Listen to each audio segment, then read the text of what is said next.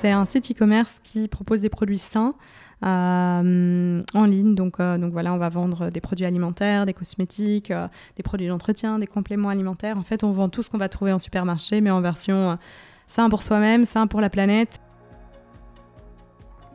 On produit pas nous-mêmes, donc nous, on va travailler avec des producteurs qui sont en général les, meilleurs pour ce qu'ils font. Donc, par exemple, on va faire des pâtes en Italie, du chocolat en Belgique. Donc, voilà, on essaie vraiment de, choisir les producteurs sur base de leur savoir-faire. Et si votre business pouvait changer le monde? Je suis Stéphanie Fellen, fondatrice de Smart to Circle, agence de conseil en stratégie durable. Business Impact, c'est un podcast où chaque semaine j'interviewe des personnalités inspirantes qui à leur échelle changent le monde grâce à leur business. Alors aujourd'hui, je vous emmène à la rencontre d'Emna Evrard, cofondatrice et CEO de l'e-commerce belge Casidomi. Casidomi, c'est un site de vente en ligne de plus de 4000 produits sains. On y trouve à peu près tout, des boissons, de la nourriture saine, des produits pour la maison, des produits de beauté, des produits pour bébé, enfin bref, véritablement le temple du sein. Alors aujourd'hui, Casidomi, c'est un acteur incontournable de l'e-commerce en Belgique. Avec un chiffre d'affaires de 10 millions d'euros en 2020, l'enseigne ne fait que grandir depuis son lancement en 2016 et ne compte vraiment pas s'arrêter là. Alors moi, si j'ai eu envie d'inviter Emna sur le podcast, euh, c'est parce que Casidomi est un exemple d'entreprise qui fait bouger le monde de la consommation en sélectionnant avec soi des produits qui vendent sur leur plateforme, mais invite aussi chacun et chacune à vraiment avoir un mode de vie sain. Alors ils ont par ailleurs une démarche qui est véritablement durable, que ce soit pour les livraisons ou plus globalement, avec notamment avec une labellisation Bicorp. Alors avec Emna, on a parlé de son aventure entrepreneuriale, de son père médecin, nutritionniste, qui l'a sensibilisé depuis son plus jeune âge à l'importance de manger sainement pour être en bonne santé, des levées de fonds de Casinomi, de l'importance d'avoir un mode de vie sain et de son mode de vie à elle, Emna. Alors j'espère que cet épisode vous plaira. Si c'est le cas, dites-le moi et surtout partagez ce contenu autour de vous parce que c'est le meilleur moyen d'inspirer un maximum de personnes à changer le monde grâce à leur business. Je vous laisse découvrir notre conversation. Très bonne écoute.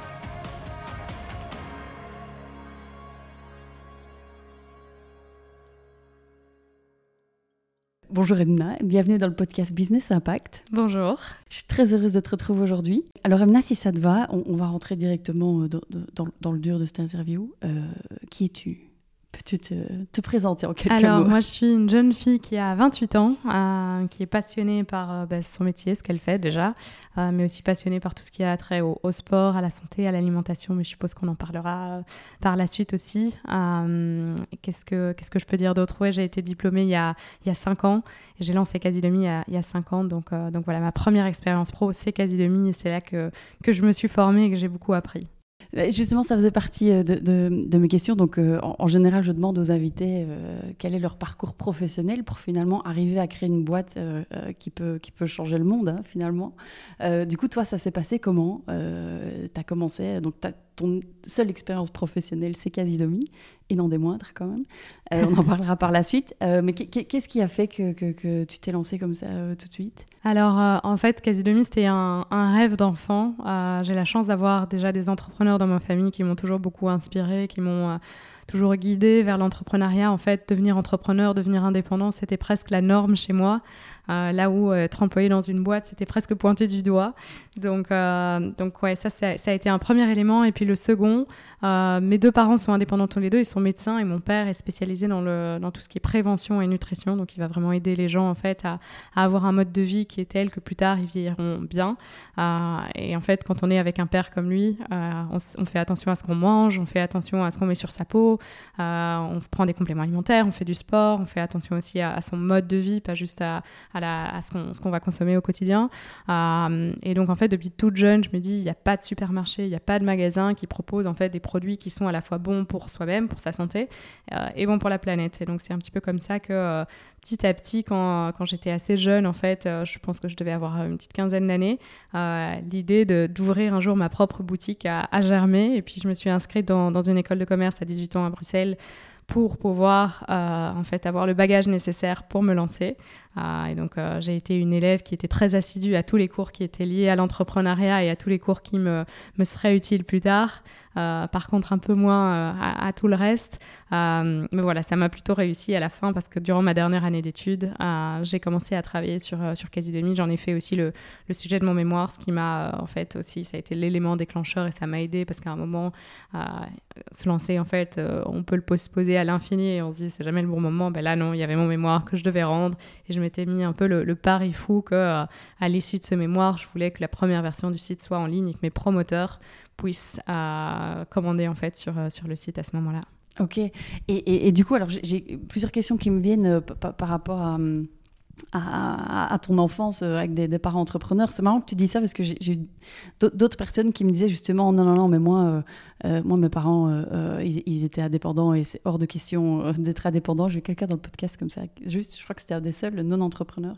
Il voulait absolument pas entreprendre, tellement il avait vu ses parents mm-hmm. stressés.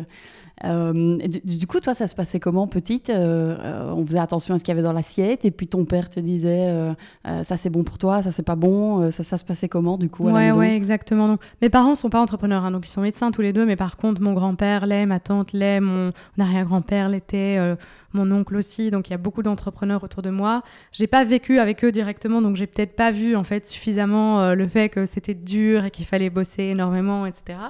Euh, peut-être que ça m'aurait rebuté un petit peu, mais finalement, c'était plutôt inspirant. Ils me racontaient, ils me partageaient tous leurs histoires, etc.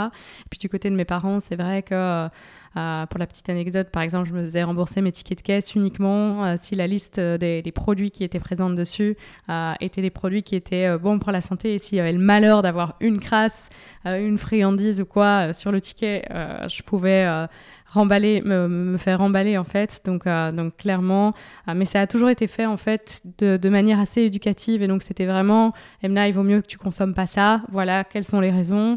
Voilà, si tu consommes des, sucres rapides, quel impact ça va avoir sur ton taux de glycémie, c'est quoi la glycémie, etc. Donc c'était pas non, tu manges pas ça ou on n'achète pas ça, remets ça dans les rayons. C'était vraiment, je t'explique pourquoi, c'est pas bon pour toi, mais c'est aussi pas bon pour, pour l'environnement. Hmm.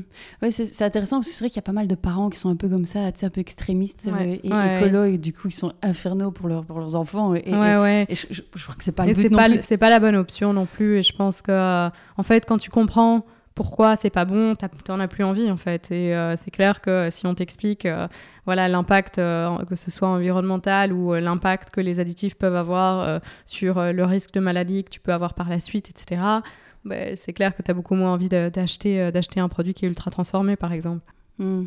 Et du coup, ton père, euh, ton père peut, peut, forcément du coup bah, vraiment constater d'un effet euh, euh, sur la santé, euh, selon la manière dont, tu t'alimentes. Ça, il, il, le, prouve, il le voit. Mais clairement, son rôle, c'est vraiment la prévention. Donc lui, de par la consommation, de par ses habitudes, etc., quotidiennes, eh bien, il va garantir par la suite qu'on va vivre bien, qu'on va pas avoir de problèmes, qu'on va pas avoir de maladies chroniques, qu'on va pas avoir de risque d'obésité, etc.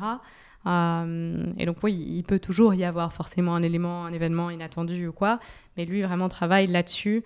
Euh, et en fait, son, mantra, c'est mieux, mieux, mieux vaut prévenir que guérir. Donc euh, dans la mesure du possible, si on peut prévenir des maladies plutôt que de devoir les guérir, c'est toujours mieux.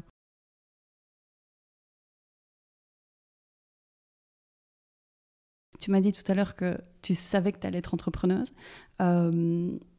Est-ce que ton père était ton premier client? Ah, mon père était mon premier client, mon premier fan. Euh, ça a été mon premier conseiller aussi. J'ai eu énormément de chance parce que, bon, déjà, mon père, il a toujours rêvé que je sois euh, médecin et que je reprenne, en fait, euh, par la suite, toute sa, toute sa patientèle. chose à laquelle, à 18 ans, je lui ai dit écoute, papa, t'es es bien gentil, je, t'adore très fort, mais j'ai pas envie de faire la même chose que toi. Et donc, ça a été un peu un coup, un coup dur. Mais du coup, pour lui, le fait que finalement je me lance quand même dans quelque chose qui, euh, en fait, était euh, indirectement lié à ce qu'il faisait. Hein. Euh, au final, on avait le même combat tous les deux. On voulait que les gens s'alimentent mieux eh bien, eh bien, ça l'a rendu très fier. Et puis, euh, le jour où euh, Demi est vraiment devenu un projet concret, c'était le premier client. C'est lui qui m'a aidé à faire toutes les premières sélections de, produits sur le site. C'est lui qui a donné des conférences au début avec, euh, avec les premiers clients aussi pour, euh, pour leur expliquer pourquoi Demi n'est pas une autre plateforme. C'est lui qui m'a donné tous ses contacts. C'est lui qui en a parlé le plus autour de, dans son entourage. Donc, c'est clair que mon premier ambassadeur, ça a été mon père. Euh, ça, il n'y a pas, y a pas, y a pas d'hésitation là-dessus. c'est top. Du coup, pas de, pas de gros stress. Oh là là, mais attention, comment est-ce que tu vas gagner ta vie comment Non, que, non, pas du tout. J'ai pas eu cette pression-là. Au contraire, c'était vraiment, tu restes, tu restes à la maison le temps qu'il te faudra. On te soutient. Euh, moi, j'ai étudié à Bruxelles, donc euh, les études en général euh, en Belgique sont pas très chères. On a, on a cette chance-là. Mm. et donc, il m'a dit écoute, t'es pas parti à l'étranger, t'as pas coté, donc j'avais pas pris d'appartement non plus, etc. Donc, c'est clair que j'avais pas été une source de dépenses très importante. Et il m'a dit écoute, il n'y a pas de souci, tu restes un an, deux ans, trois ans, même s'il faut, parce que se lancer, c'est vrai que c'est pas toujours évident au début.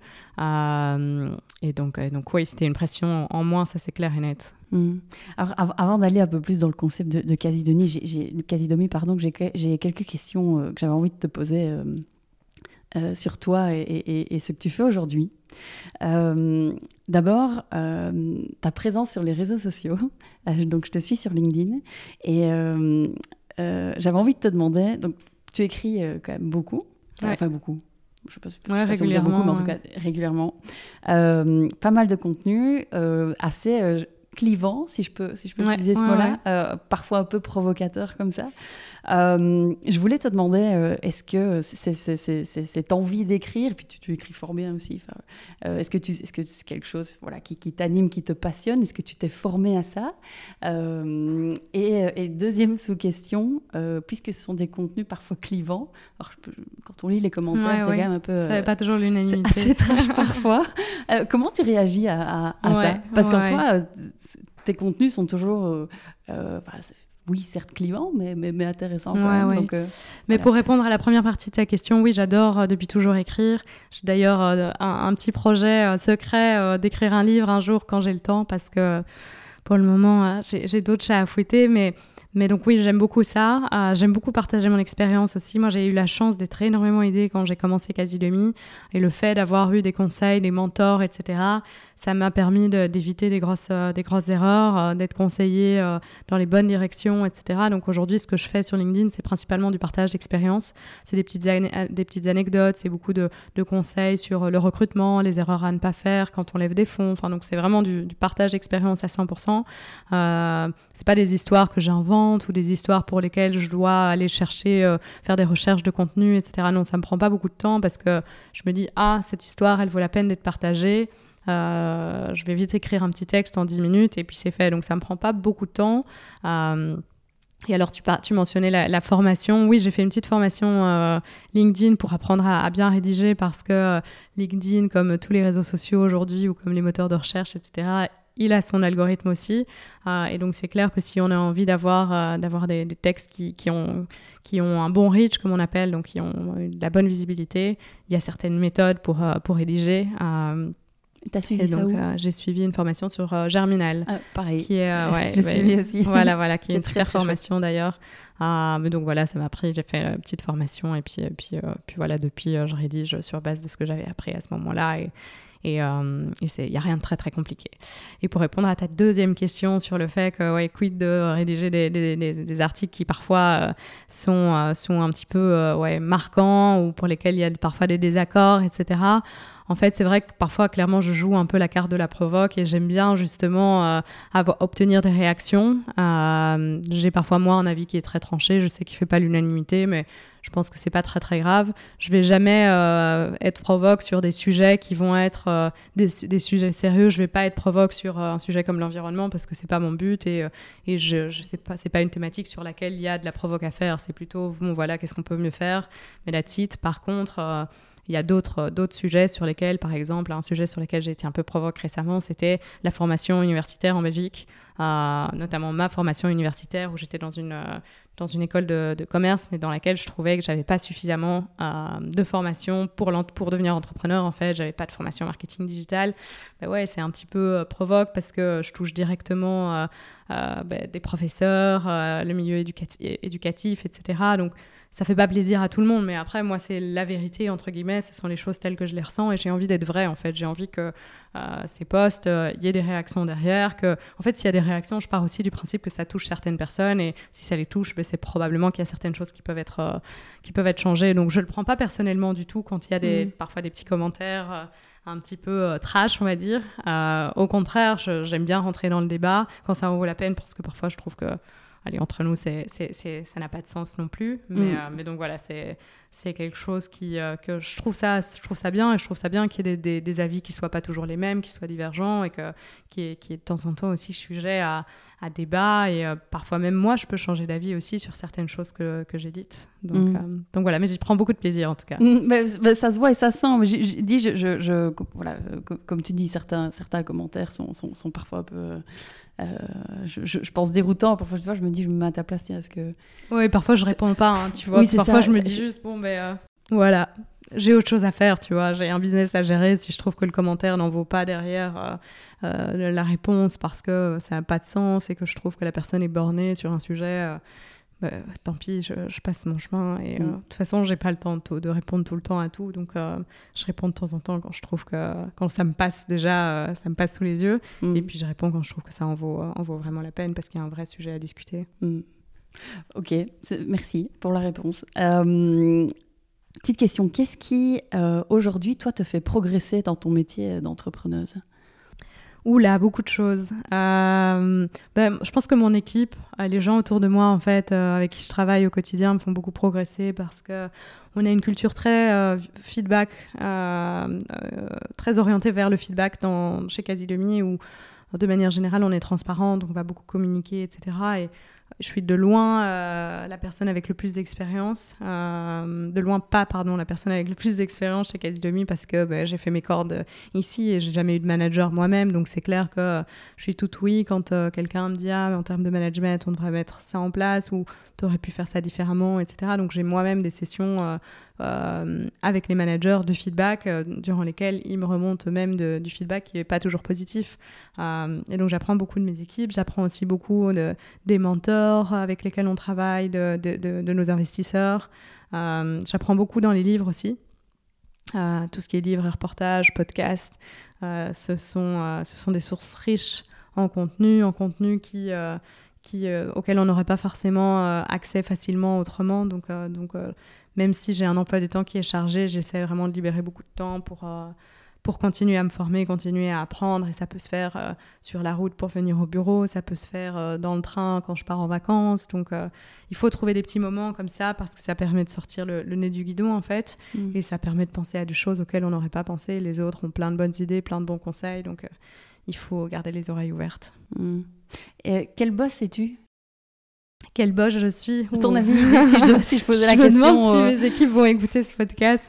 Si je euh, posais la question aux, 70, 70 hein, vous êtes 70. Ouais, exact. Ouais, ouais. 70 collaborateurs, à ton avis, ils diraient quoi? Je pense que euh, je pense qu'ils diraient que je suis une personne qui a beaucoup de beaucoup d'idées, qui, euh, qui, qui est une grosse bosseuse. et ça, ça remonte. pareil, je te disais, l'équipe nous donne du feedback. Il y a aussi du feedback anonyme que toute l'équipe nous, nous renvoie chaque chaque six mois.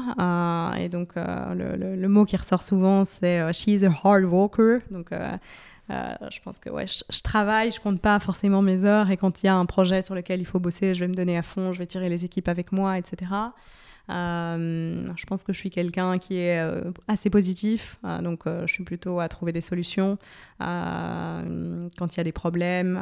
et c'est quelque chose sur lequel j'ai beaucoup progressé parce qu'avant il y avait un, problème, j'étais stressée, c'était la panique, je mettais de la pression à tout le monde, etc. Aujourd'hui, je suis plutôt à dire vous inquiétez pas, on va trouver, euh, on va trouver euh, une solution, on va arranger les choses et puis on travaille de manière constructive. Euh, et, on avance. Par contre, j'ai aussi des... il y a encore beaucoup de choses que je pense que les, équipes savent que je peux, que je peux améliorer. je peux encore devenir un meilleur manager, donner mieux, je pense, du feedback, donner mieux du support, être moins micro-manager aussi de temps en temps, ce qui n'est pas facile quand on est entrepreneur, hein, parce que on a tout fait un moment soi-même, on veut que les choses soient faites à la perfection quand c'est son petit bébé. Et donc, il y a, parfois des sujets sur lesquels il faudrait que, euh, que, que, je lâche le truc et en fait que je, laisse les, équipes faire, même quitte à ce que ce soit pas à 100% comme euh, moi je l'avais imaginé.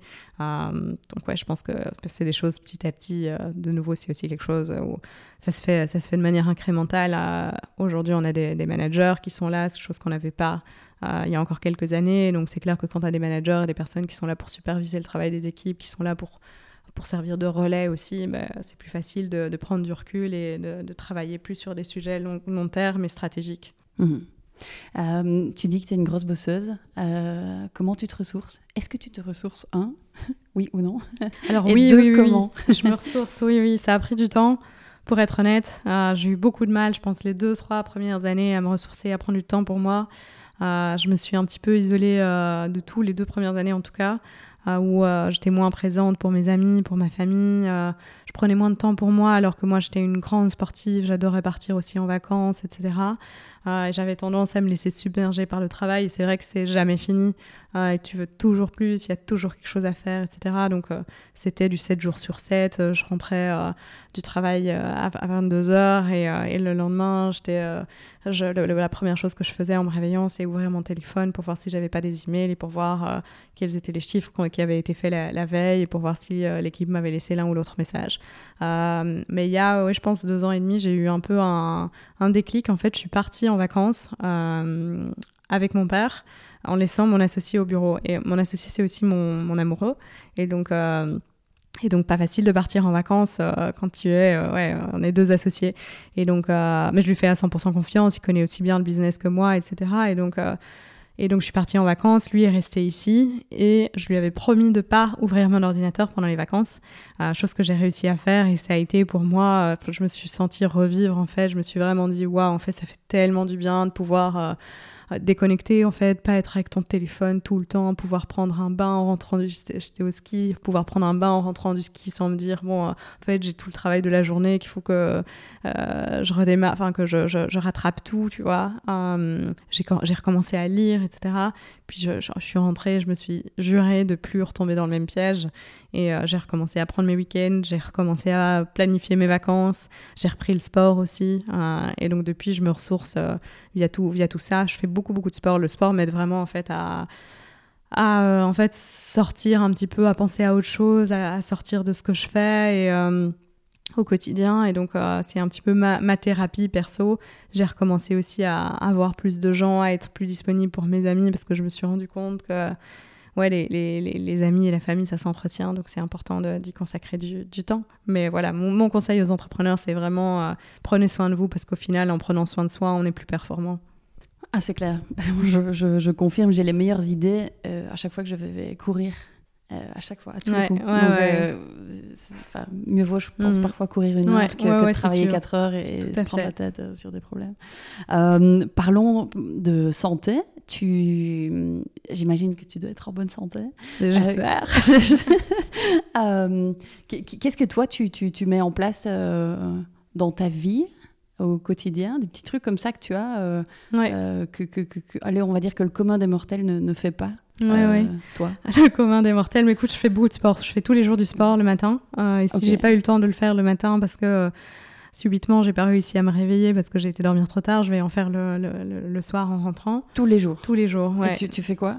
Je fais euh, des exercices. soit soit c'est des exercices, soit ça va être, si c'est le week-end, une randonnée ou une promenade à vélo. ça peut être une partie de, de, de tennis. Ça peut être. ouais, plein de choses en fait, mais j'essaie vraiment d'avoir une activité sportive. Euh, ça doit pas toujours être long. Quand c'est une balade à vélo, alors je pars 2-3 heures le week-end, mais euh, si c'est tous les matins par exemple, je prends une demi-heure, je me réveille une demi-heure plus tôt et je prends une demi-heure pour faire un peu de sport. Euh, donc ça c'est très important. Je prends des compléments alimentaires aussi, chose que beaucoup ne font, pas, mais donc moi je, suis, je, fais des analyses sanguines tous les 6 mois pour voir un petit peu l'état en fait de ma santé, où est-ce que j'ai des carences. Euh, et sur base de ça, en fait, j'ai un traitement de complément alimentaire que, que je prends. Euh, je fais très attention à mon alimentation, euh, ce qui ne veut pas dire que je fais tout le temps attention. ça veut plutôt dire que dans 90% des, des, cas, je vais vraiment faire attention à avoir une alimentation qui est équilibrée, à prendre les bonnes choses matin, midi et soir. Il y a des choses que j'évite aussi. sur, et ça, peu importe les cas, par exemple, je ne mange pas du tout de, produits de viande. j'évite aussi de plus en plus le, le, le poisson j'en achète pas, j'en achète plus. Euh, j'essaye aussi d'avoir euh, une, une, consommation de produits laitiers la plus, la plus faible possible. Euh, et puis de temps en temps, oui, je m'accorde un, un, petit, un petit cracking quand il y a un anniversaire et qu'il y a un gâteau ou quand quand euh, voilà, je veux célébrer quelque chose et que je suis au restaurant. Euh, mais voilà, dans ce que j'achète au quotidien, en général, j'essaye de pas euh, de pas dévier. Donc, je fais mes courses sur Quasi Demi, bien évidemment, mais aussi en, en, magasin bio. Et, euh, et, en fait, le fait d'aller faire tes courses sur Quasi en magasin bio, ça te ferme déjà les portes à acheter des produits qui sont euh, ultra transformés, à acheter euh, des boissons trop sucrées, etc., etc. Donc, donc clairement, ma politique, c'est dans ce que tu achètes pour faire ta cuisine chez toi, etc. Il n'y a pas d'écart. Par contre, si tu es invité, si tu vas faire un petit resto ou quoi, là, voilà, tu peux, tu peux, tu peux te faire plaisir parce que c'est important de pas être tout le temps non plus dans je me contrôle et tout. Après, je me contrôle pas beaucoup. Je suis plutôt, en fait, j'ai toujours vécu comme ça. Euh, et en fait, dès que je fais des écarts, euh, par exemple, si je pars une semaine en vacances et que je peux plus manger de la même manière et tout, je le sens que je suis euh, moins énergique, etc. Donc c'est c'est aussi un, mode de vie qui me convient en fait. Mm. et puis on parle beaucoup d'alimentation, mais je fais aussi attention à, aux produits que j'utilise comme comme cosmétiques, comme shampoing, etc. J'essaie vraiment de favoriser tout ce qui est produits naturels. Et, et, puis voilà, je pense que c'est à peu près tout.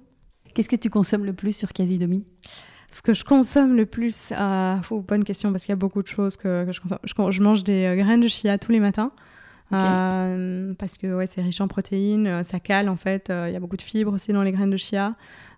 Puis j'adore ça aussi. Et donc, donc ouais, je mange des graines de chia avec un lait végétal en général. Je rajoute éventuellement quelques noix et, et, quelques fruits. Mais, mais voilà, je sais qu'avec ça, j'ai ma dose d'énergie jusqu'à jusqu'à midi. Ok. Graines de chia, donc c'est consommation numéro un. ouais, je pense que ça doit être le produit numéro un. Après, euh, après, je fais vraiment toutes mes courses. Euh, dès que je peux acheter quelque chose chez Casidomi, forcément, je, je privilégie euh, les achats sur, sur le site. Alors, bah, justement, venons-en au, au, concept pur de Casidomi pour ceux et celles qui ne connaissent éventuellement pas encore le site, j'ai l'impression que tout le monde, toute la Belgique connaît en tout cas. je crois que je suis tellement targetée sur Facebook aussi, honnêtement. Enfin, je sais pas, j'ai l'impression que tout le monde est targeté, mais est-ce que tu peux expliquer, pour ceux qui ne connaissent pas, euh, le concept de quasi de Oui, ouais, bien sûr, bien sûr. Donc, c'est un site e-commerce qui propose des produits sains euh, en ligne. Donc, euh, donc, voilà, on va vendre des produits alimentaires, des cosmétiques, des produits d'entretien, des compléments alimentaires. En fait, on vend tout ce qu'on va trouver en supermarché, mais en version sain pour soi-même, sain pour la planète et euh, pas de frais par contre. Donc euh, tout ce qui est euh, légumes, fruits, etc. ça, il faut quand même aller au marché, au supermarché pour, pour aller les, les, retrouver.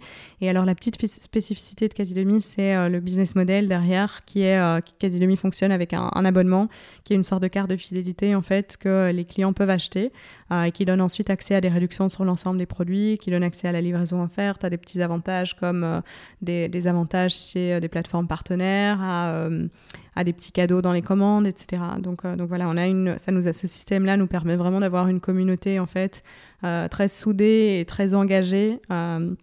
De, consommateurs qui vont nous aider par exemple à, choisir quel produit ajouter dans le catalogue parce que comme ce sont des gens qui commandent régulièrement suite à, cette carte, ils ont un intérêt aussi à ce qu'ils retrouvent toutes les marques auxquelles ils sont habitués sur le site. Ce sont des personnes qui vont nous aider à, créer le contenu, etc. Donc Quasi Demi, c'est pas un supermarché, c'est, j'aime presque dire que c'est une petite communauté en fait euh, euh, qui s'entraide beaucoup. Euh, comment tu choisis si c'est toi qui les choisis euh, tous euh, ou pas, comment tu choisis du coup les, produits qui sont présents euh, sur, la, sur la plateforme? Ouais, alors c'est plus moi qui les choisis aujourd'hui. en fait, on a un comité d'experts avec lesquels on travaille et ce sont des experts qui vont être spécialisés dans l'alimentaire et en nutrition, par exemple, pour, pour tout ce qui est catégorie food, spécialisés dans tout ce qui est cosmétique pour, pour cette catégorie-là, etc. Et qui vont en fait nous aider à définir des critères de sélection. Euh, et des critères d'exclusion. Donc il y a beaucoup de produits euh, dans lesquels on va retrouver euh, des produits qui sont des ingrédients qui sont malheureusement exclus chez Casidomi. Donc la première chose quand, on sélectionne les produits, c'est on va regarder les compositions. sur base de ça, on va regarder la liste qu'on a établie avec ces experts. Si on a un doute qui subsiste, on va regarder avec ces experts.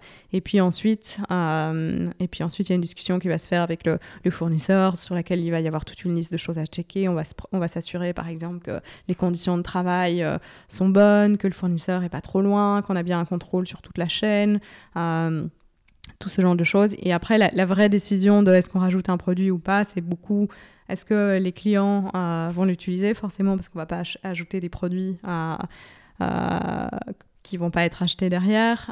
c'est est-ce qu'on a besoin sur Casilomi On n'a pas du tout une volonté de venir comme un gros supermarché avec des dizaines de milliers de références. Non, on veut proposer en fait la meilleure référence par produit. Donc on va avoir pour la sauce tomate, à l'instar, on va plutôt avoir pardon pour, pour une sauce tomate, on va avoir une sauce tomate qui va être la meilleure, super qualité, pas de sel, pas d'additifs, etc. là où Carrefour, Deleuze, etc. vont plutôt avoir tendance à avoir plein de choix pour pouvoir servir tous les segments de clients, euh, le client qui s'en fout complètement de la compo et qui veut un produit sucré, etc. etc. Et, donc, euh, donc voilà, on a un catalogue de 4000 produits, ce qui est vraiment, ça peut paraître beaucoup, mais c'est peu en fait par rapport euh, au retail traditionnel. et, donc, et donc voilà. 4000 hmm. produits, ouais, c'est beaucoup quand même. Hein. Euh, moi, en tout cas, j'ai souvent envie que ça aille vite. Ouais. Euh, et, c'est vrai que je trouve cette option d'avoir euh, pas trop, c'est une bonne option parce que je pense que si tu fais tes courses en ligne aussi, c'est parce que t'as pas le temps. T'as pas le temps. Et puis, c'est en fait, en ligne, tu n'y penses pas forcément, mais en ligne, tu vois pas autant de produits qu'en supermarché. Quand tu regardes un rayon, en fait, tu vois, dans, dans, dans ton champ de vision, tu peux avoir des dizaines et dizaines de produits sur une page. Tu peux voir ouais, 16 produits au grand maximum. Oui. Oui, donc ça, c'est hyper euh, confortable pour le consommateur. Euh, tu parlais de business model tout à l'heure. Euh, est-ce que cette idée de membership, elle est venue directement? C'était dans ton non, mémoire Non, non, elle n'est pas venue directement, c'est venu par la suite. Est-ce que ça s'est imposé? ça s'est en fait ça s'est imposé en analysant les, les, comportements des clients euh, où en fait je constatais qu'il y avait beaucoup de consommateurs qui venaient une fois sur le site mais qui ne revenaient pas nécessairement. Bon c'était probablement aussi lié à l'époque au fait que le catalogue on a, quand j'ai démarré il y avait 350 produits. Donc euh, là pour le coup c'était vraiment pas grand chose donc si tu n'avais pas euh, si, si, si pas vraiment motivé par ces 350 produits, en fait, euh, tu t'achetais pas chez Quasi Demi. Mais euh, on avait une, une, rétention assez faible, euh, des paniers moyens qui étaient aussi assez bas, parce que les gens achetaient aussi des certains produits ailleurs, etc. Et puis beaucoup de gens, surtout tout le public plutôt transjeune, qui disaient ah ouais mais en fait moi j'achète pas sur Demi parce que c'est trop cher, c'est les mêmes prix que dans les magasins bio et tout. Et c'est vrai.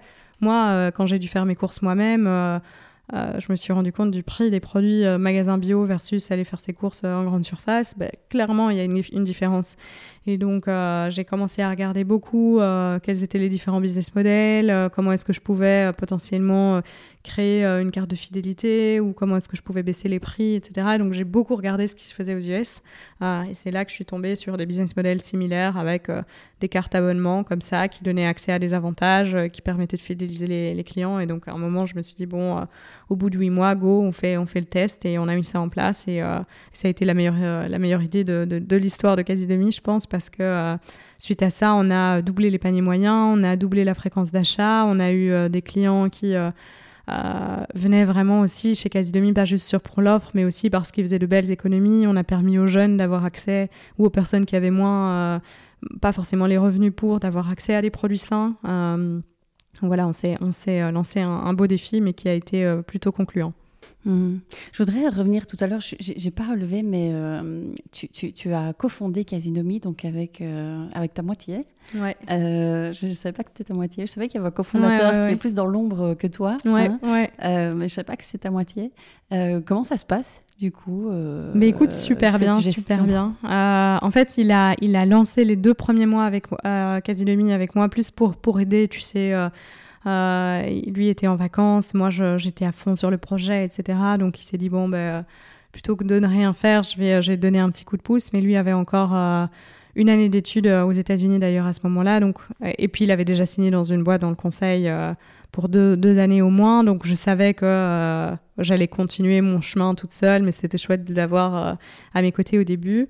Et en fait, au début, c'était euh, vraiment difficile euh, parce que moi, j'avais mes idées, en fait, je savais dans quelle direction je voulais aller. Lui avait les siennes. Euh, moi, j'avais jamais eu d'expérience professionnelle. Lui, il avait déjà fait des stages pendant un an dans, dans plusieurs boîtes. Et donc, et donc, il me prenait un petit peu aussi en me disant Ouais, mais non, mais toi, tu sais pas comment ça fonctionne concrètement, etc. Et donc, c'était un petit peu la, la, guerre, en fait. Et on s'est dit Ouf, heureusement que tu pars et que chacun, on va gérer nos, nos, trucs parce que Sinon, à un moment, ça aurait euh, pu aller. Et puis finalement, il a fait deux ans, euh, un an et demi après euh, dans, dans, le conseil. Et en fait, Casinomi grandissait, l'histoire devenait de plus en plus excitante, l'équipe était euh, au top. Euh, et moi, je commençais à avoir besoin d'aide parce que ça devenait, euh, l'équipe grandissait, etc. Il y, avait, beaucoup de choses à, faire. Et lui, de son côté, le conseil, à un moment, je pense que comme beaucoup de personnes, ils, ont fait le tour. Il avait fait le tour. Et donc, et donc petit à petit, il a un petit peu germé euh, la graine, euh, germé, l'idée a commencé à germer et, euh, et on s'est dit oui, mais pourquoi pas? Moi j'ai besoin de quelqu'un, j'ai pas envie de m'associer à n'importe qui, etc. Et puis lui trouvait que le projet avait l'air super excitant, que c'était peut-être le bon moment pour revenir. Puis à un moment, on s'est dit bon go, il a démissionné et, et puis il a rejoint le projet. Du coup, maintenant ça va faire ça va faire deux ans et demi, ou ça fait deux ans et demi même déjà. Pas de regret. pas du tout de regret. Euh, c'est vrai que le jour, euh, pour, être, pour être honnête, le jour où euh, la veille de son démarrage chez Quasi Demi, on se parlait pas, on était stressé avec la boule dans le ventre et tout. Mais tu vois, quand ça s'est pas bien passé à un moment, tu dis bon, j'ai pas envie de ruiner mon couple, quoi. Et, et si tu ruines ton couple, ben, c'est ta boîte aussi qui va finalement en payer le prix. Et donc finalement, ça s'est super bien passé, mais je pense qu'une chose qu'on a faite qui est hyper importante, c'est qu'on a défini clairement nos rôles, chose qu'on n'avait pas faite à l'époque, qui aurait peut-être probablement pas été possible non plus parce qu'à l'époque il y avait tellement tout à faire que forcément il y avait certains sujets sur lesquels on, se marchait un petit peu sur les pieds mais donc on a défini nos rôles euh, et nos responsabilités et en fait, à ce moment-là, euh, tu sais, si tu fais confiance dans l'autre euh, personne, eh bien, tu sais ce sur quoi elle va travailler, tu sais que ça va être bien fait, etc. Et puis, donc, euh, donc lui a repris toutes ses responsabilités, moi les miennes. Les managers, euh, s'ils sont sur des sujets qui sont euh, sous la responsabilité d'Alain, ben, c'est lui qui va les gérer. si eux ont besoin qu'une décision soit prise, c'est lui qui vont aller voir. Alors que quand c'est des sujets qui sont liés à, mes projets, à moi ou mon champ de responsabilité, ben, c'est moi. Et donc ça a gagné, ça a fait, ça a permis vraiment de gagner beaucoup aussi en efficacité après avec l'équipe parce que c'est devenu beaucoup plus beaucoup plus clair on était plus réactif et donc aujourd'hui, ça, ça, fonctionne très bien. Une question qu'on nous pose souvent, c'est ouais, est-ce que vous arrivez à faire la part des choses? Euh, La réponse est non. Quasi demi fait partie de nos vies euh, forcément, on y pense euh, tout le temps. Et, et, quand on a un moment, un sujet auquel on pense et qu'il est 23 heures, bah oui, on va, on va, on va pas se dire ah oui non, je le note sur mon téléphone, je, je reprendrai le sujet le lendemain. Non, on en discute ouvertement et tant que la boîte, je pense, donne de l'énergie et que les choses se passent bien, c'est pas un problème de fonctionner comme ça. Et pour le moment, euh, les choses se passent, euh, se super bien et, on est super contents tous les deux de pouvoir euh, échanger des choses. Et j'ai aussi un bon point de comparaison qui était quand lui bossait dans le conseil avant. Moi, en fait, j'écoutais ses journées, etc., mais qui n'étaient pas les plus captivantes. Il bossait pour des clients qui étaient bas, c'était pas sa boîte directement. Là où aujourd'hui, en fait, comme il bosse sur des sujets différents des miens, ben, à la fin de la journée, je crève d'envie qu'il me raconte ce qu'il a fait, ce qui s'est passé, euh, qu'il m'explique un petit peu quel meeting il a eu, etc. Donc, on, a aussi, on est aussi beaucoup plus intéressés l'un vers l'autre sur le plan, le, plan professionnel. Ce qui est mmh. hyper important aussi. Hein, euh, je pense que chaque personne a besoin de se sentir euh, écoutée dans un, dans un couple. Oui, c'est clair. Et tu, euh, du coup, vous vous répartissez. Toi, tu fais quoi? Lui, il fait quoi? Alors, moi, je m'occupe de faire en sorte que, euh, en fait, je m'occupe de toute la partie front, donc tout ce qui est lié au consommateur. Donc, je m'occupe de la stratégie, de la stratégie du catalogue, de toute l'image de la marque, de tout le marketing, du site, du design. Et lui s'assure derrière que euh, le tapis soit déroulé. Donc, euh, il va charger de toutes les opérations, euh, de tout l'aspect financier, de la, RH, de tout ce qui est comptabilité. Et donc, donc ouais, c'est assez, c'est assez bien, c'est assez bien segmenté. C'est clair pour les équipes qui, qui, doit faire quoi et qui prend quelle décision. Hmm. parlons finances. Tu as levé des fonds? Ouais. une fois, deux fois? J'ai levé deux fois. Enfin, j'ai levé une fois, plusieurs fois avec les mêmes investisseurs et puis euh, une deuxième fois avec euh, d'autres investisseurs. Comment ça s'est passé pour toi? Écoute, euh, c'est pas quelque chose que j'aime bien de manière transparente et je pense que la plupart des entrepreneurs, c'est pas là qu'ils préfèrent passer leur temps. Ça prend du temps, il faut beaucoup justifier, c'est pas là qu'on crée le plus de valeur, etc. Euh, après, j'ai eu la chance d'avoir dans les, dans les deux cas des investisseurs euh, très bienveillants, euh, très sympathiques, avec des, bonnes expériences. J'ai eu plusieurs entrepreneurs aussi dans mes investisseurs, donc forcément, ils ont aussi envie qu'on aille le plus vite possible et pas de commencer à perdre des mois et des mois sur une, levée, parce que ça peut prendre des mois et des mois. mais donc, donc voilà, je pense que expérience pas mauvaise, mais c'est pas là que je préfère passer mon temps. Et aujourd'hui, c'est Alain qui s'en occupe d'ailleurs, parce que c'est lui qui gère toute la partie financière. Et donc, je m'en suis quand même chargée pendant quelques années. C'est clair que je préfère être sur le terrain et, et créer, créer de la valeur plutôt que d'être en train de pitcher à gauche, à droite quasi demi et, et, de revoir tous les plans financiers et les projections qui, de toute façon, vont, vont être amenés à changer des dizaines et des dizaines de fois. Hmm. Vous allez être amené encore à devoir lever des fonds, tu crois? Euh, Probablement, ouais. Probablement, oui. En fait, on a on a un, un business qui est tel qu'aujourd'hui, euh, il faut qu'on continue à grandir. Euh, les marges dans le retail sont assez basses. Hein. c'est pas, c'est pas là qu'on a les, les, les, meilleures marges. Et donc, tout est une question de volume, en fait. Et donc, aujourd'hui, on a quasi demi grandit, grandit bien, mais on, est encore, on a encore besoin de, de, de, de, grand, de grandir davantage. Euh, et donc probablement que ça viendra avec euh, une nouvelle levée de fonds qui aura vocation à notamment à s'internationaliser, mm. pour justement euh, scaler et, et, augmenter encore les, les volumes. Mm. Tout, à l'heure, tu parlais de quand tu postais de, des contenus, de posts LinkedIn, etc. De, par exemple, des erreurs à ne pas éviter, des erreurs à, ne pas faire, des erreurs à éviter, pardon, quand on lève des, faux, des fonds. Qu'est-ce que tu conseilles? Je pense qu'il faut euh, mettre une deadline. il faut vraiment. Euh, oui, clairement, j'en ai commise.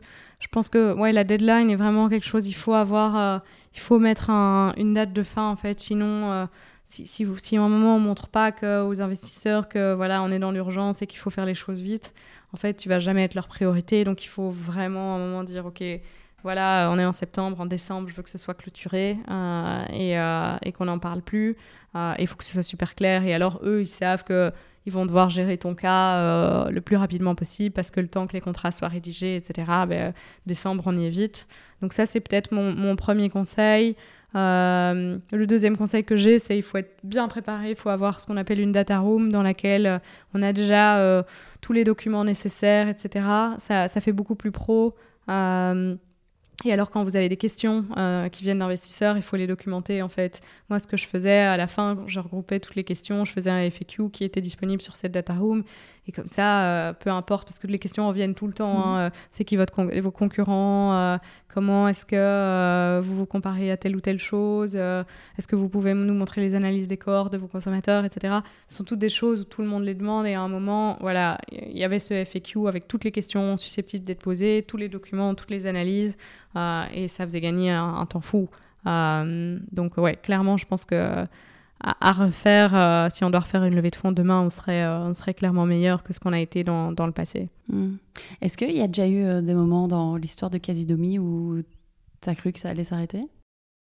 J'ai pas eu de moment où j'ai cru que ça allait s'arrêter. Je pense qu'au tout début, les, les, vraiment premiers mois étaient pas, pas, pas faciles parce que je vendais très peu, je savais pas forcément encore comment est-ce que j'allais réussir à, à convertir les premiers clients. J'étais beaucoup plus sur une niche aussi au début. Donc au début, je me positionnais beaucoup sur euh, les produits pour les intolérants, les allergiques, etc. Euh, là où aujourd'hui, Casinomi est une plateforme tout simplement pour toute personne qui a envie d'avoir un mode de vie plus sain. Euh, et donc, ouais, très faible vente. Euh, j'étais toute seule aussi, ce qui n'était pas, pas simple, parce que j'avais tout à gérer. Hein. Je gérais la logistique, je gérais euh, le marketing, l'e-commerce, l'IT et tout. Donc, ça faisait beaucoup. Euh, mais j'ai pas baissé les bras. Il y a un moment où Alain, justement, est venu me voir et je me souviens très bien. Donc le site a été lancé en, septembre 2016 et en décembre 2016, Alain est venu me voir. Il m'a dit bon maintenant, soit t'embauches et euh, tu grandis et tu passes à la vitesse supérieure, soit tu t'arrêtes. Mais euh, voilà, tu vas pas continuer à faire ta petite popote entre guillemets pendant pendant encore des mois. Et c'est vrai que c'était, pas facile pour moi de me dire allez j'embauche alors que ça faisait quatre mois que j'avais été diplômée, que que euh, quasi demi n'avait pas encore des chiffres euh, incroyables, etc. Mais donc ça a été un peu un, choc électrique pour moi et je me suis dit, bon, allez, go, j'y vais. J'ai recruté deux personnes à ce moment-là. J'ai été euh, lever des fonds deux mois plus tard. et, en fait, ça a été bien pour moi. C'est vrai que sur le moment, je me suis dit, oulala, pas sympa. mais en fait, non, il avait entièrement raison. Il fallait que, il fallait que je me donne des vraies chances, tu vois, et que je sorte un petit peu de mon bureau et que ouais, je me dis, allez, go, j'y vais, quoi, ça va être le projet de ma vie, en fait. Hmm. Est-ce qu'il y a. Euh, qu'est-ce qui te marque Donc là, ça va faire. Euh, donc ça va faire 5 ans. Ouais. Qu'est-ce qui te marque le plus euh, depuis le lancement de Casidomi dans cette aventure? Ou beaucoup de choses aussi. moi, je pense que moi, c'est les progressions, l'évolution, etc., constante, l'apprentissage qu'on en fait. j'ai aussi beaucoup appris sur, sur le marché, sur comment les choses fonctionnaient. J'ai appris beaucoup, beaucoup en termes humains. et je pense que c'est de là que vient le, le, plus, gros, le plus gros apprentissage parce que autant la logistique, l'IT et tout ce sont des choses qui peuvent s'apprendre un peu sur le tas. Euh, autant l'humain, voilà, c'est, il, faut, il, faut, il faut apprendre, il faut passer du temps, il faut parfois se planter, se relever. Euh, c'est des émotions à gérer, chaque, une personne n'est pas l'autre, etc. Donc, euh, donc ça, je pense que l'aspect RH humain m'a beaucoup marqué et était probablement beaucoup plus difficile que ce que je pensais. Une autre chose, c'est peut-être aussi mon évolution personnelle dans, dans, la boîte, où quand j'ai démarré il y a cinq ans, euh, je voyais, euh, voyais qu'à un mètre, entre guillemets, et donc j'étais un peu cette entrepreneuse qui mettait les mains dans le cambouis, qui était à fond dans, dans, l'opérationnel, etc. Et je m'attendais pas à ce que quelques années plus tard, la boîte euh, ait besoin d'autre chose, en fait, de, de, ma part. Et aujourd'hui, c'est vrai que je dois être, je dois être un petit peu cette cette vision, je dois être un petit peu cette, euh, cette lumière pour, euh, pour l'entreprise et, apporter des réponses aux questions, je dois pouvoir prendre du recul. Et en fait, je, je joue aujourd'hui plus un rôle de euh, manager aussi qu'un rôle d'entrepreneur. J'ai toujours, et j'adore cette partie-là, et je veux, je, veux garder, je veux que ça continue à rester une partie de mon job. J'ai toujours cette petite partie entrepreneuriat, mais aujourd'hui, c'est plus que 20% de, de, de, mon temps. Mon temps, je le passe avec les équipes à m'assurer qu'ils bossent dans la bonne direction, sur les bonnes choses, dans les temps impartis. Et, et euh, ouais, ça me prend beaucoup de beaucoup d'énergie j'aime beaucoup ça aussi. Mais voilà, c'est des choses où ça fait partie des petites évolutions qui sont marquantes parce que euh, parce qu'on s'y attend pas forcément en fait. Et euh, on se signe pas forcément pour ça quand on, quand on se lance dans l'entrepreneuriat. mais c'est important de, je pense, se poser la question de aussi à un moment est-ce que je veux le faire ou je veux pas le faire? Parce que moi ça me convient et je suis très contente aujourd'hui de pouvoir passer plus de temps là-dessus. Mais euh, je sais pas, par exemple, si je serais la personne la mieux placée pour gérer quasi demi, si euh, euh, il y a 150 personnes à gérer dans la boîte, euh, j'ai pas cette expérience et, et probablement qu'il y a d'autres personnes qui pourraient faire ça mieux que moi. Donc, et je sais pas non plus si c'est ce que j'aurais le plus envie de faire. Donc, ouais, c'est mmh. vraiment important de de se poser la question et, et pas de, de, faire les choses juste, par ego en se disant ouais mais c'est moi qui ai créé la boîte, je veux rester à la tête de la boîte, etc. C'est, c'est important de se dire mais dans quoi je suis bon et qu'est-ce qui est le mieux pour la boîte aussi. Hmm. Et c'est quoi les grands challenges aujourd'hui de, de Casidomi Est-ce que c'est euh, euh, plus de visiteurs, euh, plus de produits, plus de paniers moyens la, croissance, la croissance continue à être un challenge, comme je te le disais. On est encore une taille qui n'est pas suffisante pour que la boîte soit profitable. Donc il faut qu'on continue à, à, grandir. Et à l'internationalisation qui est un gros challenge aussi. C'est prévu pour quand ça Donc là aujourd'hui vous êtes présent en Belgique En Belgique et en France. la France. est notre premier marché, la Belgique le second. là on vient de développer le marché néerlandophone au mois de janvier. Euh, mais ça reste un, challenge, c'est un nouveau marché en fait, euh, et on apprend. Il y a beaucoup de choses qu'on peut pas répliquer. Le catalogue, par exemple, peut pas être exactement le même pour les Belges et les Français que pour les Hollandais. Pourquoi? Parce que c'est pas les mêmes marques qui sont consommées, donc euh, il faut adapter ton catalogue. La communication se fait pas de la même manière. En fait, en Hollande, c'est beaucoup plus compliqué de le vendre parce que les gens sont beaucoup plus sensibles au prix de l'abonnement et sont beaucoup plus orientés réduction sur des produits, etc. Donc tout ça sont des choses qui, s'apprennent. Et c'est pas le premier pays qu'on veut euh, qu'on veut qu'on veut lancer. Il y en aura. C'est pas le seul pays pardon qu'on veut lancer. Il y en aura d'autres. Donc il faudra euh, il faudra clairement euh, relever relever tous ces tous ces défis. Et puis le dernier gros challenge, je pense, c'est c'est tout ce qui est développement informatique si tu veux être, si tu veux avoir un site super performant, il faut être à la pointe de la technologie, il faut pouvoir s'adapter tout le temps, il faut pas avoir de dette technique. et donc, et donc ouais, ça c'est ça c'est aussi un, un beau challenge. Hmm. Vous êtes certifié B Corp, correct? Ouais, exact. Euh, chapeau. Merci. Euh, pourquoi? Pourquoi euh, Mais écoute, nous, Alain et moi, on a tous les deux lu le, le bouquin de, du fondateur de Patagonia. Yvan. Ouais, et qui, qui, du coup, a eu la certification B Corp pour Patagonia, qui nous a beaucoup inspiré. Et on s'est dit, en fait, on fait beaucoup de choses chez Casidomi, mais on ne sait pas à quel point euh, ces choses, c'est beaucoup, euh, à quel point on pourrait pas faire plus. Puis on s'est dit, en fait, on a aussi envie que ce soit reconnu, en fait, et que les, les, gens, les consommateurs voient Quasi Demi comme euh, vraiment une plateforme qui inspire la confiance. Et donc on s'est dit, ben, pourquoi pas le faire, pourquoi pas voir jusqu'où on peut aller. si on en est capable. Et donc, on a, on a démarré le process. Dans un premier temps, c'était plus pour les valeurs internes, etc. Et pour vraiment uniformiser ce qu'on faisait. Il y a beaucoup de choses, en fait, qui sont proposées par Bicorp auxquelles tu penses pas par exemple, il y a une politique pour les femmes enceintes. Bah, nous, on n'avait jamais pensé à faire ça chez Casidomi, mais c'est génial de pouvoir avoir une politique pour les femmes enceintes. Bicorp aussi, il faut qu'il y ait un certain pourcentage de de euh, femmes euh, dans le board, tu vois, pareil, c'est pas quelque chose auquel tu penses et tout, mais donc ça, réveille plein de choses, en fait, plein d'idées et tout. Et donc on a mis beaucoup de choses en place et aujourd'hui Bicorp est aussi un, un label qui euh, est de plus en plus reconnu pour le consommateur. À l'époque, quand on a eu pour quasi demi, c'était pas quelque chose qui était très connu. Aujourd'hui, c'est vrai qu'on en entend de plus en plus parler, donc ça sert aussi en fait de, de, de stem, de, de, tampon, de gage de qualité pour, euh, pour le consommateur. Et donc les gens se disent ah mais ils sont ils sont bicorp, c'est que derrière en fait euh, ils ont des chouettes valeurs, euh, des, des, chouettes valeurs environnementales, sociétales, éthiques, etc. Et comment ça s'est passé? C'était pas trop fastidieux pour vous?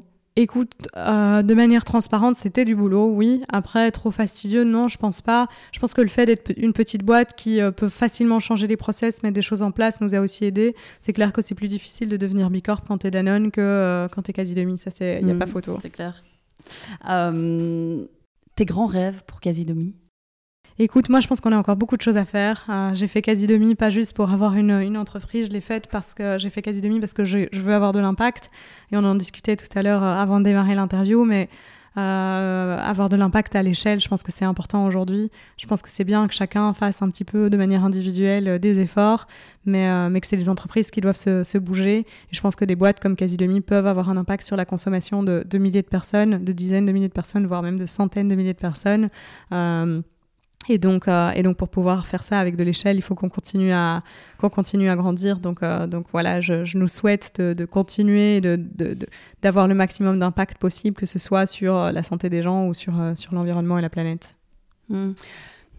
Euh, j'ai une question qui me fait que j'avais pas prévu, mais sur le, sur le sujet du secteur agroalimentaire, on commence à en parler, bien entendu, ouais. au vu des changements climatiques euh, présents aujourd'hui. Euh, donc, clairement, Casidomi est présent pour offrir une alternative.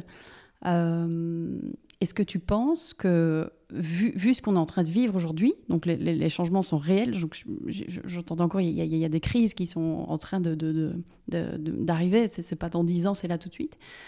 Euh, est-ce que, est que dans, dans, dans, quelques années, il y aura plus que des petits acteurs comme Casidomi tu penses tu, tu, tu, vois ce que je veux dire? Est-ce que tous ces ouais. gros producteurs à grosse échelle, je vais prendre ouais. ces gros euh, Kellogg's euh, et, et, les ouais, barres de sneakers et de Twix dans les magasins sera mort parce que Écoute, écoute, je sais pas, je sais pas, je suis pas, euh, je suis pas voyante, mais euh, mais par contre, je pense que les consommateurs peuvent changer beaucoup à ça. Si aujourd'hui les consommateurs arrêtent de consommer du Kellogg's, ben, c'est clair que Kellogg's dans quelques années cette marque n'existera plus. Euh, donc, en tant, que, en tant que citoyen, en fait, on peut, on peut faire beaucoup.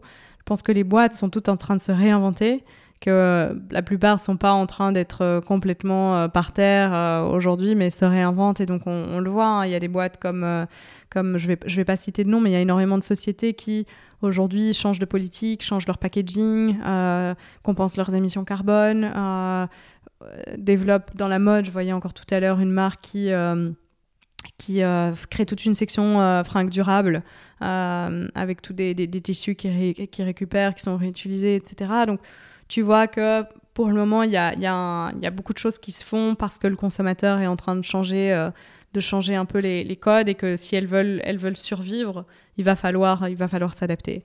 Euh, après, je pense qu'il y a certains secteurs qui vont être touchés probablement plus rapidement que d'autres. donc donc voilà, mais je, me répète, je pense qu'en tant qu'acteur, en tant que citoyen, c'est nous qui pouvons faire euh, bouger les lignes parce que, euh, parce que les, entreprises, en fait, elles vivent à travers des consommateurs. Euh, et si derrière les consommateurs les soutiennent plus, il ben, n'y a, plus de, y a plus de raison d'être pour elles. Mmh. Est-ce que toi, tu as déjà été confronté ici chez Casidomi à des, des, fournisseurs qui, je sais pas ont des pénuries de matière, savent pas livrer, que sais-je? Écoute, oui, on en a eu par exemple pendant le Covid. Euh, on en a eu parce que euh, c'est clair qu'il euh, y avait certaines marchandises qui étaient sur lesquelles les gens se ruaient. Par exemple, les farines, tout d'un coup c'était la guerre, tout le monde pensait qu'il allait, que toutes les boulangeries allaient fermer, etc. Donc on a eu pénurie de farine et ça a duré pendant des mois. Il y a eu beaucoup de pénuries sur des marchandises aussi qui viennent de l'étranger. On sait pas, il y a beaucoup de produits qu'on ne sait pas sourcer en Belgique. Euh, notamment euh, sur les compléments alimentaires ou euh, sur tout ce qui est. Il y a beaucoup de céréales qui sont produites à l'étranger, comme bah, le quinoa, par exemple, c'est une céréale qui, vient souvent de l'étranger, etc. Donc, le transport de marchandises a été plus compliqué. Et je pense qu'il va continuer à, l'être parce que ça devient compliqué. Il y a, ben là, c'est un virus, mais ça peut être la prochaine fois une inondation qui empêche empêche le transport, ça peut être un tremblement de terre. on le voit, hein, le réchauffement climatique, euh, il y a des impacts euh, qui, sont, qui sont non négligeables et qui vont faire qu'on va de plus en plus devoir compter sur une production plus, euh, plus locale. Hmm. Vous produisez, on n'en a pas parlé tout à l'heure, mais vous, vous fabriquez vos propres produits aussi. Ouais. Donc il y a la marque Casidomi, quand même sur, on est sur combien Allez sur 4000 produits disponibles. On a une centaine de références en marque propre. On ne ah, produit pas nous-mêmes. Euh, on produit pas nous-mêmes, donc nous, on va travailler avec des producteurs euh, qui sont en général les, meilleurs euh, pour ce qu'ils font. Donc, par exemple, on va faire des pâtes en Italie, du chocolat en Belgique. Donc, voilà, on essaie vraiment de, choisir les producteurs sur base de, leur savoir-faire. Et, on va travailler avec eux la recette. donc typiquement, on va dire bon ben voilà, on veut pas d'additifs, on veut moins de sel, moins de sucre, etc. et puis de notre côté, dans l'équipe, on va designer tout le packaging, réfléchir à l'expérience, réfléchir à la campagne marketing, et puis ces producteurs vont euh, nous livrer les, produits ensuite dans l'entrepôt. Donc nous, on n'a pas du tout de centre de production, on a un entrepôt dans lequel on va réceptionner les, marchandises marque propre, en fait, de la même manière que euh, les autres types de marchandises. Et la marque propre, elle a vocation, en fait, à euh, proposer des produits qu'on peut appeler commodities, donc des produits de la vie du quotidien, en fait, au meilleur prix. Et donc, on va, on va travailler avec des producteurs qui peuvent nous proposer des, des produits en fait que tout le monde consomme, des pâtes, des sauces tomates, du chocolat, enfin tout le monde a ça, tu vois, dans ses, mm. dans ses placards, là où euh, toutes les marques et les, les, fournisseurs avec lesquels on travaille vont venir euh, contribuer au catalogue grâce à l'innovation, grâce à euh, des alternatives spécifiques, etc., sur lesquelles, ouais, nous, il y, y, a de la recherche, etc., c'est pas notre, notre job par contre, on pense que c'est important que tout individu puisse consommer des produits de base à un prix qui est euh, le plus abordable possible. Hmm. Est-ce que à terme, euh, la prochaine étape, c'est de cultiver euh, votre blé, votre quinoa Écoute, non, non, c'est pas, c'est pas prévu. on a, on a beaucoup d'autres projets avant ça et honnêtement, je pense que c'est un autre métier. Euh, y a, on, propose tellement de produits aussi que sur quel produit est-ce que tu le fais, on pourra jamais le faire sur tout. Donc, donc ouais, je pense qu'il y a plein de producteurs qui font ça très bien et qu'on est content de pouvoir soutenir. Hmm. Est-ce qu'il y a quelque chose euh, que tu as en tête en ce moment euh, pour Katis Casidomi qui t'obsède jour et nuit? Écoute, oui, euh, je devrais pas le dire, euh, mais on est en train de refaire complètement le branding de Casidomi, donc toute l'image de la marque va changer, le design, le site, et donc c'est un, projet qui tient toutes les équipes éveillées pour le moment. Ok, et donc du coup, c'est prévu pour, euh, pour quand C'est prévu pour fin, fin septembre, début octobre. Ok, top. Vivement voir. Donc ça, ça t'obsède pour l'instant. Mais écoute, ouais, c'est du boulot parce qu'en mm. fait, quand tu changes ton, ton logo, tu changes, on change pas de nom, mais on change, ouais, logo, toutes les couleurs, les visuels, tout le site doit être euh, refait, euh, tous les emails, tous les flyers, toutes les, tous les réseaux sociaux. En fait, c'est un, travail monumental. mais, mais donc, ouais, j'ai hâte de voir les, les résultats. Donc tout ce qui reste, c'est le nom, quasi-domi. D'où ça vient, quasi-domi Ça vient du latin quasi-domi, comme à la maison, comme chez soi, en fait. Euh, un petit peu lié à, cette volonté que, que, que j'ai, que j'avais à l'époque, euh, au moment où j'ai choisi le nom, de, permettre aux gens de fermer les yeux sur leurs achats et d'acheter en, en, toute confiance. Hmm, ok. Euh, dernière petite question. si tu avais une baguette magique, là tout de suite, tu ferais quoi pour quasi-domi Qu'est-ce que je ferais pour quasi-domi Je pense que ouais, je, je je, ferai, nous ferai connaître en fait. Euh, encore davantage, nous faire connaître auprès de tous les, tous les publics. Aujourd'hui, on, euh, on commence à, être un petit peu connu auprès, je pense, euh, des, jeunes, mais qu'il y a encore beaucoup de gens, de mamans, de papas, etc., qui ne nous connaissent pas parce qu'on a beaucoup fait de communication avec les, à travers les réseaux sociaux. ce qui était un petit peu le plus facile pour nous parce que ben, voilà, on est tous des jeunes et qu'on est assez à l'aise avec tout ça. Mais qu'aujourd'hui, j'entends encore plein de gens, les mères de famille et tout, qui, qui connaissent pas le site parce qu'elles sont pas sur les réseaux sociaux, etc. Et nous, on n'a pas forcément euh, les budgets aujourd'hui pour aller faire des grosses campagnes télé, euh, presse, etc. Donc, euh, donc ouais, je pense que je continuerai. C'est lié à, ce que je disais, hein, mais je nous souhaite de continuer à grandir et avoir un maximum d'impact. Et donc pour ça, il faut spread the word et faire un, maximum de bruit. Mm. C'est vrai que, euh, à part les réseaux sociaux, on, peut penser parfois que c'est bon, tu fais un peu de pub sur Facebook et puis, et puis ça passe. Mais en fait, euh, euh, pour toute cette catégorie, effectivement, de personnes, moi j'ai une grande sœur, elle a 46 ans, elle n'est pas sur Facebook. Ouais, ouais, voilà. Et, pourtant, je pense qu'elle pourrait être une bonne cliente. Et, puis, et puis même sur les réseaux, tu n'arrives pas à toucher tout le monde, en mm. fait. donc, Et du coup, c'est quoi votre stratégie pour toucher ces gens-là? Écoute, ces gens hors réseau. Écoute, on n'est pas encore très très bon pour ça, mais on, ben, le, rebranding euh, sert entre autres à ça. On veut faire de Casidemi une marque qui est plus, plus mature, mm. euh, parce que mine de rien, le côté jeune euh, était, tu, tu, pouvais l'apercevoir en fait dans, dans, la marque. Et donc aujourd'hui, on veut, on veut être plus mature pour aussi inspirer davantage confiance en fait auprès des personnes qui pourraient être un peu plus euh, méfiantes, moins habituées à commander en ligne, etc. Mm. Et puis d'un point de vue marketing, euh, on va faire, euh, on va faire des, communications un petit peu différentes, notamment des communications via des personnes, via des conférences, des événements.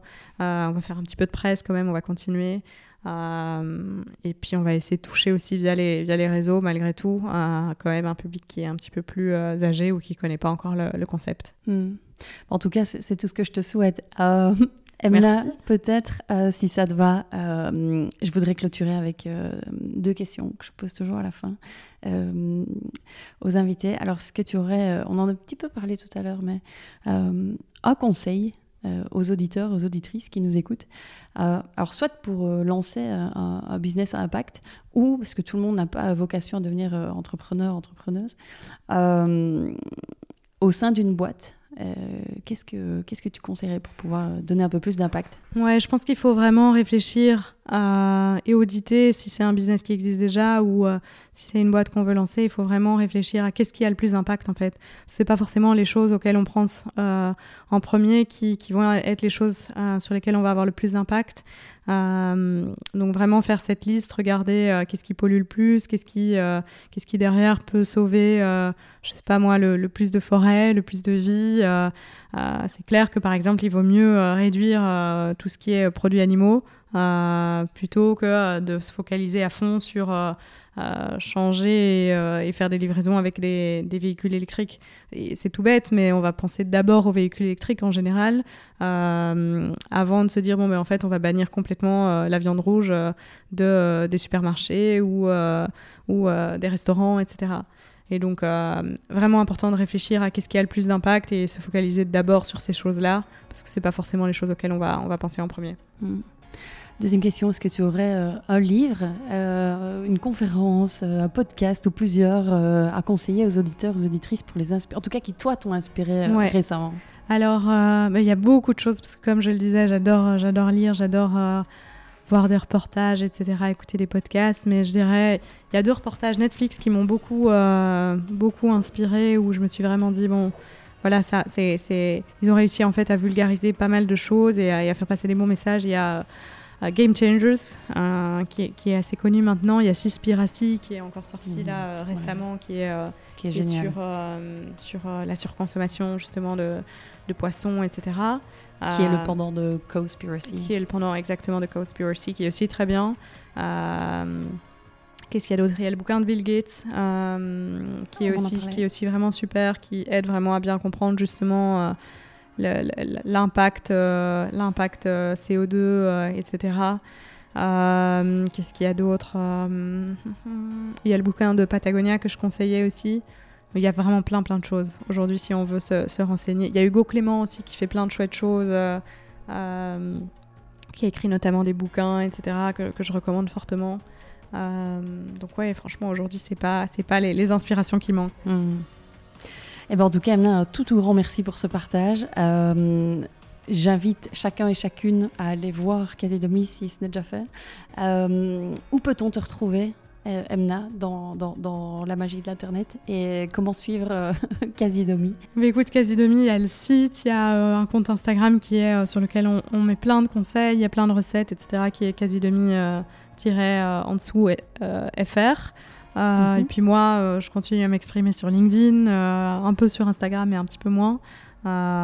Et, et, voilà, s'il y a des urgences, on peut aussi m'envoyer des, des, des, emails ou m'appeler, mais seulement pour les urgences. on ne mettra pas ni ton numéro de téléphone, euh, ni ton email dans les notes du podcast. On va, on va te laisser euh, te, ressourcer pendant ton week-end et ton temps libre. Euh, en tout cas, un tout, tout grand merci, mais vraiment merci pour ton temps. Avec plaisir. Et donc, du coup, je répète, euh, allez voir euh, Casidomi, il y a énormément de choses. Euh, moi, je, je, je, confirme un, million de choses, de produits hyper sains, hyper intéressants. Et puis, bah, surtout, parlez-en autour de vous, forcément. Si vous avez, si vous êtes jeune, normalement, vous connaissez. Si vous, êtes, si vous connaissez des moins jeunes dans votre entourage, parlez-en. parfois, il suffit juste d'un petit, un petit envoi sur Facebook ou ailleurs, que sais-je. Voilà. En tout cas, merci beaucoup, Emna. Avec grand plaisir et à bientôt. À bientôt. Voilà pour l'épisode du jour. J'espère sincèrement qu'il vous a plu. Merci de le partager à deux personnes qui pourraient être intéressées par ce sujet et de mettre une petite note 5 étoiles avec un petit commentaire sur Apple Podcast, sur iTunes en particulier, ce qui donnera au podcast un maximum de visibilité dans les classements. Aussi, si vous allez sur www.business-impact.be et que vous me laissez votre email, vous recevrez une semaine sur deux les deux derniers épisodes ainsi que du contenu qui pourrait vous être utile et vous inspirer davantage. Pour finir, n'hésitez surtout pas à me contacter. Je suis active sur LinkedIn et sur Instagram. Euh, il suffit de chercher Stéphanie Fellen. Et si vous avez des besoins d'accompagnement pour votre entreprise, l'équipe de Smart to Circle se fera un véritable plaisir de vous rencontrer. Je vous embrasse.